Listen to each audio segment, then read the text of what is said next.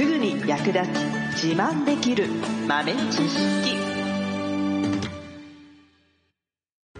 この番組は2006年バリスタチャンピオンのみえちょとコーヒー勉強中いくちゃんがいつものコーヒーがさらに美味しくなる話をしています。この番組を聞けばちょっと自慢できるコーヒー雑学やすぐに役立つ最新トレンド情報がわかりますラジオトークで毎週火曜日お昼の12時からゆるっとお昼休み。木曜日の夜10時10分からはカフェ好き女子の夜会をライブ配信しています。美味しいコーヒーの入れ方など皆様のご質問にもお答えしますのでぜひ欠かさず遊びに来てくださいね。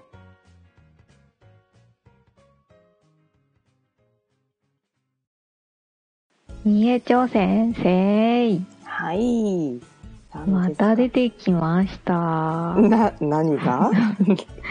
なんだかわからない名前です。おなんだろハワイコーナううん。ーあれはうん。どういうコーヒーですか、おー、有名なやつですね。はい。もうハワイのお土産といえばみたいなね、ところもありますけれども、これはね、まあハワイ島、皆さんご存知、ハワイ島の粉って、あの、小麦粉とかの粉じゃなくてね、粉地区っていうところがあるんですね。あ場所の名前ですね。うん、そうなんです。うん、こハワイの粉の地域で採れたコーヒー豆。ということでハワイ粉っていうふうにね、えー言われています。うーん。あこれもまた品種の名前じゃないんだそうですね。ああ、うん、地域の名前ですね。ほうほうほうほなので、まあ、ハワイ粉が一番有名ではありますけど、まあ、他にもね、えーハワイカウっていうところとか、あと、プナっていうところとか、まあ、いくつか、えー粉以外にもコーヒーの産地はあるんですけれども、うへえうんうん、でもこのハワイ粉に関してはね、えーもうブルーマウンテン、キリマンジャロと並ぶ三大コーヒーブランドみたいなところがありますね。へえうん、美味しいんですね。そうですね。やっぱりね、この土壌、ね、この間テロワールのお話でも出ましたけど、はい。火山灰質の水はけのいい土壌だったり、えー温暖な気候っていうのがね、非常にコーヒー栽培にはぴったりだったんですね。うん、そしてね、もう一つね、えーハワイコナのクオリティを支えているのが実は日本人の移民の方々なんですよ。んうんえーまあ、ハワイにね、えーコーヒー自体はね、持ってきたのは、まあ、全然日本とは関係ない時代なんですけれども、だいたい1820年と言われているんですが、まあ、えっ、と、リオデジャネイロ、ブラジルからですね、ハワイに持ってきて、まあ、そこから少し経ってから、えー本格的に栽培が行われるようになったんですが、もうね、あの、世界的に見ると、まあ確かにあの、ハワイって島国、国じゃないね。島なので、生産量としてはすごく、えー全体から見るともう1%以下という大変貴重な希少品なんですね。へえうん、なので、まあ栽培、ハワイ島自体で栽培自体は盛んなんですけれども、まあ、規模はね、そんなに他の諸外国と比べて大きくはないので、とてもとても人気の高いコーヒーになってますね。うーん値段が高そうですねそうですね。まあ、ブルーマウンテンとかもまあまあ高いんですけど、結構互角か下手するとランクによっては逆転してる時もありますね。うーん結構この格付けとかもね、いろいろあって、まあ全部でね、5段階に分けられてるんですけど、一番いいやつが、まあ、 Extra Fancy っていうね、もうハワイコナ Extra ファンシーっつったらもうハワイ粉の中でも最上級品になります。へえまあその後にエクストラが取れたファンシーになりますね。で、えーその次が3番手なのにナンバーワンなんですよね。へえ、面白い。そうそう。ナンバー、ハワイコナナンバーワンって言ってるくせに3番手なんですね。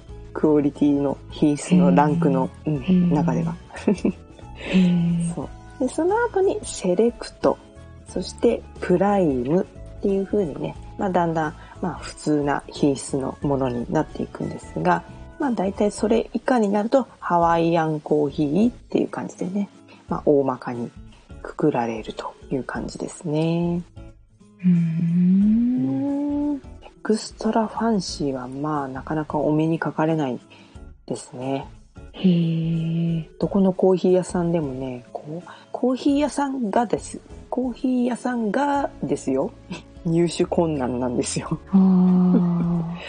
そう。それぐらい貴重なコーヒーなので、ね、ぜひぜひ、まあ、 Extra Fancy、この横文字をちょっと覚えておいて、もし見かけることがあればね、ちょっとお試しで、高いかもしれないけど、買ってみていただいていいかなと思います。なるほど。うん。生の豆で売ってるんですかね？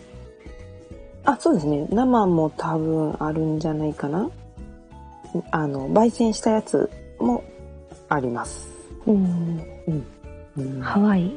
うんハワイ。ハワイ粉がそんなに高くていいお豆だって思ってなかったです。そうよね。結構ね、ハワイお土産で結構定番のね、コーヒーって感じだから、まさかまさかそんなに高いとはっていうね。うん。なんかハワイでコーヒーが取れるっていうイメージがうん。なかったです。あ、そうですか。うん。うん。まあ、気候的にもちょうどいいしね。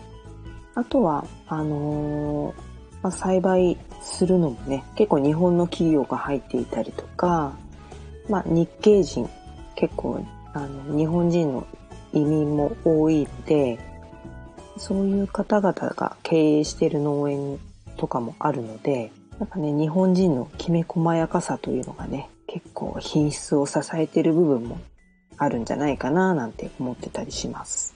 おー。その日本の企業が現地に直営の農園を持っていたりするので、はい。農園見学とか、そういうツアーもあったりするみたいなんですよね。うーん。まあ、コーヒーって栽培地割と治安が悪かったり、あとはね、ブラジルとかあっちの方だとね、地球の真裏ですから、ね、なかなか日本から簡単にひょいっとはいけない場所にあることが多いんですけど、うん。まあ、ハワイだったらね、まあ、あのー観光で行かれたことがある方も、まあ、たくさんいらっしゃると思いますので、海もいいけど、お買い物もいいけど、コーヒー農園見学もやってみると面白いかもよって感じですね。なるほど。うんなんか、まあ安心してうん。行きやすいという。そうそうそう。んうんあんま。りね、身の危険は感じなくて済む。本当に。南米とか本当にね、あの、普通にね、ライフル持ってるガードマンが街中に立ってますからね。まあそれを考えると、まあ現地の日本人ガイドの方とかもいたりとかするし、まあ、農園そのものが日本が経営している農園だったりとかするところもあるので、結構ね、また、えー海外旅行がね、普通にできるようになってきたら、皆さんね、ぜひぜひ、コーヒーをハワイに行ったら見に行っていただいたら楽しいかなと思います。わかりました。最後までお聞きいただきありがとうございました。あなたのコーヒーライフに少しでもお役に立てたら嬉しいです。ご質問やツッコミは、ラジオトークで受付中。毎週火曜日お昼12時から、ゆるっとお昼休み。木曜夜10時10分から、カフェ好き女子の夜会をライブ配信しています。ぜひ遊びに来てください。ではまた次回の配信でお会いしましょう。